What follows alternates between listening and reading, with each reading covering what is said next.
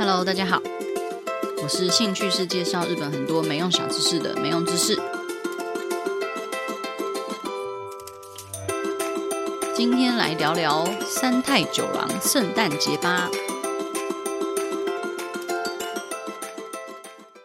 今天已经是十二月二十二号了，也就是说，在三天粉专就算知道也对人生没有帮助的日本小知识就要满三岁了。拍手，可喜可贺，可喜可贺。那也就是说，我的 podcast 也已经一年了。我想说，就是三岁可以送大家个年贺状，然后当做庆祝一下我的三周年。所以，如果大家有兴趣的话，就是也可以周五的时候到粉专，呃，就算知道了也对人生没有帮助的日本小知识留言参加活动。那至于是什么活动，我到现在也还没有想好，就到时候就知道了。希望我会记得 po 文。所以粉砖三岁有没有什么新的目标呢？有的，就是希望哪一天我也可以说出本集节目由圈圈赞助的这句话。尤其是我最近非常非常想要买免治马桶，就特别是在冬天啊，不觉得坐在冰冷的马桶上，内心都会跟着一起寒冷了起来吗？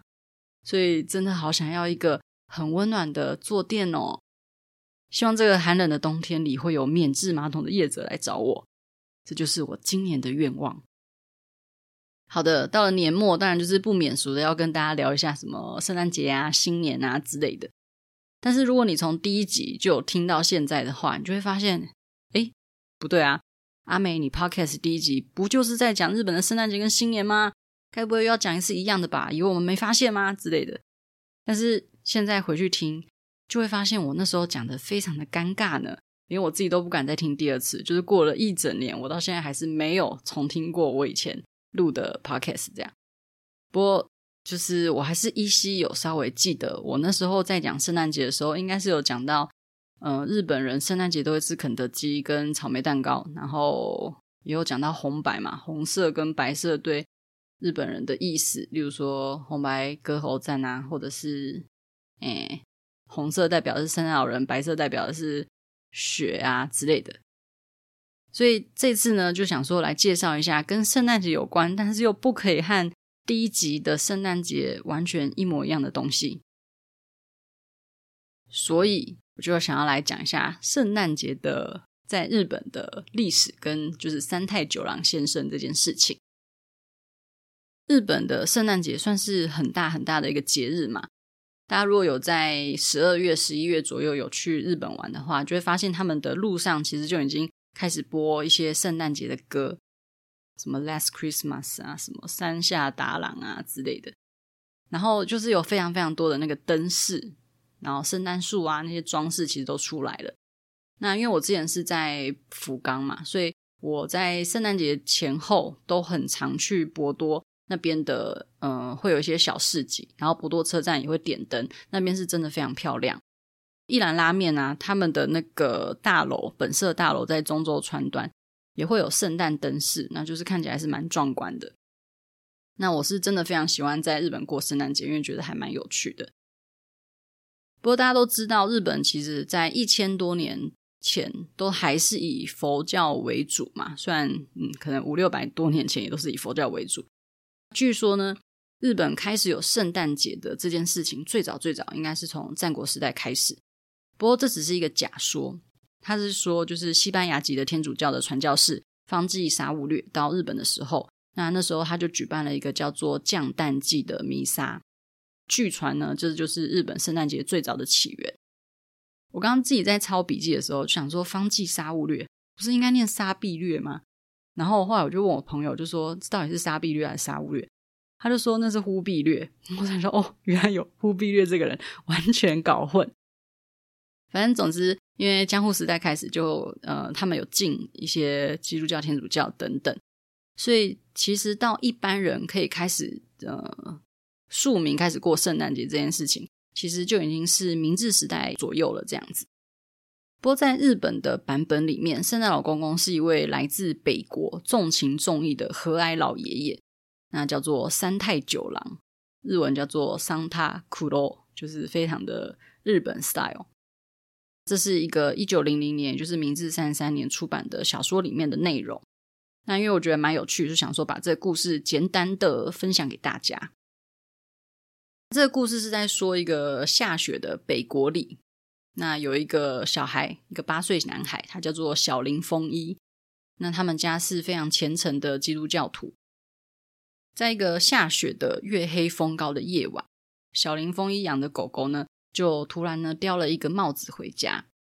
那小林风一的爸爸就想说：“诶，是不是有人困在雪地里面，然后需要帮助？不然怎么会只有一个帽子回来这样？”所以他就带着风衣在大雪里面去寻找那个人。那还真的被他找到了，就是一个被雪埋住的一个旅行的人，一个旅人，叫做井口武平。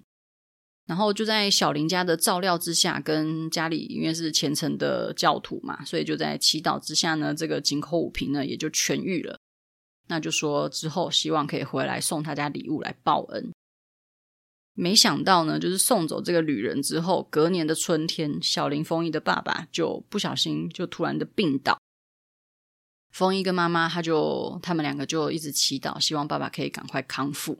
所以他们的努力的祈祷。那愿望当然就是传达到上天。爸爸的身体呢，就在秋天的时候，慢慢的越来越好了，就慢慢的痊愈。不过，爸爸因为已经快要一年没有办法继续工作嘛，所以他们家的经济状况难免就是有受到一些影响。可是刚好就是逢圣诞节，他们也希望可以送，呃，一直很乖巧、很听话的风衣的一个圣诞礼物，这样。不过，真的就是没有钱可以买礼物，所以父母是真的很难过。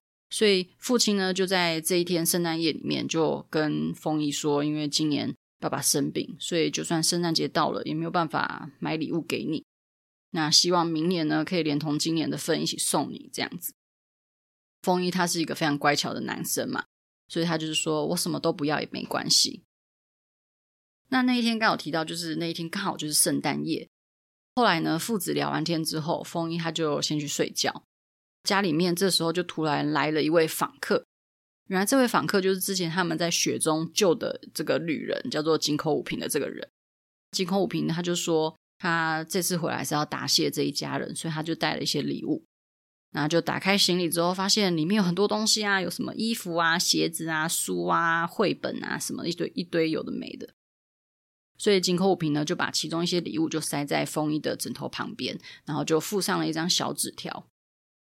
上面就写说，呃，丰一一直都是有在遵守神的教诲啊，那也跟父亲都是好心人，都会一直帮助人。风衣是个好孩子，所以要送他礼物。那这个信呢，是来自北国的老爷爷三太九郎的这样子的一个故事，就和大家普遍知道的圣诞老人的故事其实就差不多啦。就是如果你一整年都非常乖的话，那你就可以拿到圣诞老公公的礼物这样子。不过话说送礼物是真的。很困难呢，像我就是很不会准备惊喜的那种人。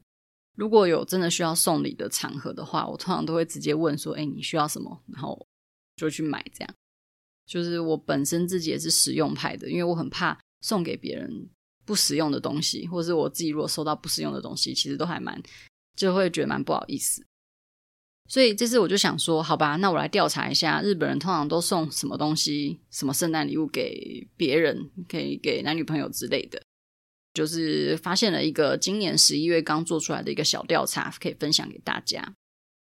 首先是去年圣诞节，男性最多送给女性什么东西？第一名是甜点，第二名是项链，第三名是两个人一起去吃饭，第四名是衣服。第五名是钱包，第六名是亲手做的料理，然后接下来是三个同票数，所以三个就是第九名，分别是家电、戒指跟花。接着也是同票数，也是三个第十二名，分别是酒、手表跟香水。最后三个是化妆品、耳环跟袜子。听起来好像送的东西真的都跟就是台湾大家平常会送的东西差不多。然后再来呢，是去年圣诞节女生送给男生最多的圣诞礼物排行榜。第一名是钱包，二跟三是同票数，都是亲手做的料理跟衣服。第四名是甜点，第五名是袜子、内裤等等。第六名是双人晚餐，然后接下来是同票数的第八名是分别是酒跟名片夹。第九名是手套，第十名是围巾，第十一名是护肤产品。其实也都是一些蛮熟悉的礼物选项。然后这个调查呢，他也有去调查说收到了也可能不太开心的礼物。然后第一个就是来介绍女性就算收到了也会不太开心的礼物排行榜。第一名是香水，第二名是花。这两个我完全可以理解。就香水本来就非常挑人嘛，如果你不是选到对方喜欢的那种味道，他可能永远都不会喷。像我自己是喜欢喷男香的那种，像我这阵子喷的是宝格丽的大吉岭经典诶男性淡香水。那很久很久以前喷的是 Dunhill 的冷泉，反正我就是比较喜欢这种不是非常花果香的味道。所以如果说我收到花果香为主的香水的话，可能真的就是不会喷。我自己也觉得花很难照顾，然后也很难处理，所以我也不是很爱收到花。反正接下来也有上榜的，呃，收到也不会开心的，还有酒啊、化妆品等等。那再来是男性，就算收到了也不会开心的，第一名也是香水。那我想理由应该也是跟女性不想收到的是理由是一样的。第二名是钱，怎么会？我觉得钱很实用啊，超棒的，超想收到钱，有一点意外。然后花、耳环等等，其实有上榜。觉得就是在调查这个的时候，我有想到，呃，还蛮有趣的一个是，日本人常常会觉得，嗯、这个礼物可能有一些沉重，就是有一种重い的这种感觉。像我有一个朋友，他就是比较容易陷入爱情的那种类型。那他可能和一个男生可能刚认识没有多久，就还没到要交往的程度，然后但是他喜欢他，就到了圣诞节，他就买了一个名牌的围巾要送给这个男生。那当下男生就是觉得有一点太沉重了，就跟他说：“哎，我觉得有一点点重い这样子。”其实这个沉重，不管是金钱上的沉重，或者是心意上的沉重，我觉得是都有的。那心意上的沉重，我觉得，例如可能是手绘两个人认识经过的绘本，可能对一些人来说是很用心、很甜蜜。但是如果你们可能在一起也没多久，或者是你们根本就没有在一起的话，这个礼物感觉起来就是有一点点沉重、有点重的感觉。然后还有就是手织的围巾上面如果绣你们两个人的名字的话。可能就是对一些还没在一起的人来讲，也会是有一点重重的感觉，所以真的是送礼太难了。不过就是听下来啦，感觉上比较雷的礼物，就是不想要收到不合自己平常风格的东西。所以像是什么香水、衣服、包包那种，就是真的很挑人的，可能送起来就是比较难。所以到底送什么比较好？这个也是真的很困扰诶，不知道今年大家圣诞节都准备了些什么？我记得我们以前就一群朋友都会玩那个废物圣诞礼物交换，诶，交换废物圣诞礼物。这个游戏就是我们会呃，就是有点像是大家平常会玩那个什么天堂地狱交换礼物一样。天堂的话就是送好的，然后地狱的话就是送一些很废的。然后我们那一年呢，是只准备废物这样子。我记得我送的是一本《可兰经》，就那时候我好像是去新加坡玩的时候，然后就是他教堂里面就有发放一些那种印刷很漂亮，然后定装装订也很漂亮的那种《可兰经》，然后那时候觉得还蛮有趣的，所以然后又是可以免费拿，所以我就拿了一本。但后来放到家里面之后，我其实也完全看不懂，我也不会看，所以那时候要送那个废物交换礼物的时候，我就想到了这个可兰经。那因为它的造型、造型、它的装订真的很漂亮啦，所以送出来是大家会觉得哇，好好看哦。但其实就是可兰经。然后我收到了什么啊？完全没印象，可能是因为太废了，我一点点印象都没有，好像是。用过的安全帽之类的，完全不记得。反正就是我们真的很爱玩这些废物交换礼物大赛。就是可兰经的部分，因为受到了一些好评，所以就推荐给大家。如果下次你们有举办一些地狱、天堂、地狱的交换礼物的话，这个可以当做一个参考选项。好啦，希望大家都可以开心的过圣诞节。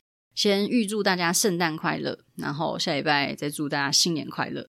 这集是不是比较短？好像还好，因为阿梅呢，等等要去参加圣诞节的公道活动，希望今天可以射中好奖品。那就下周再见啦，拜拜。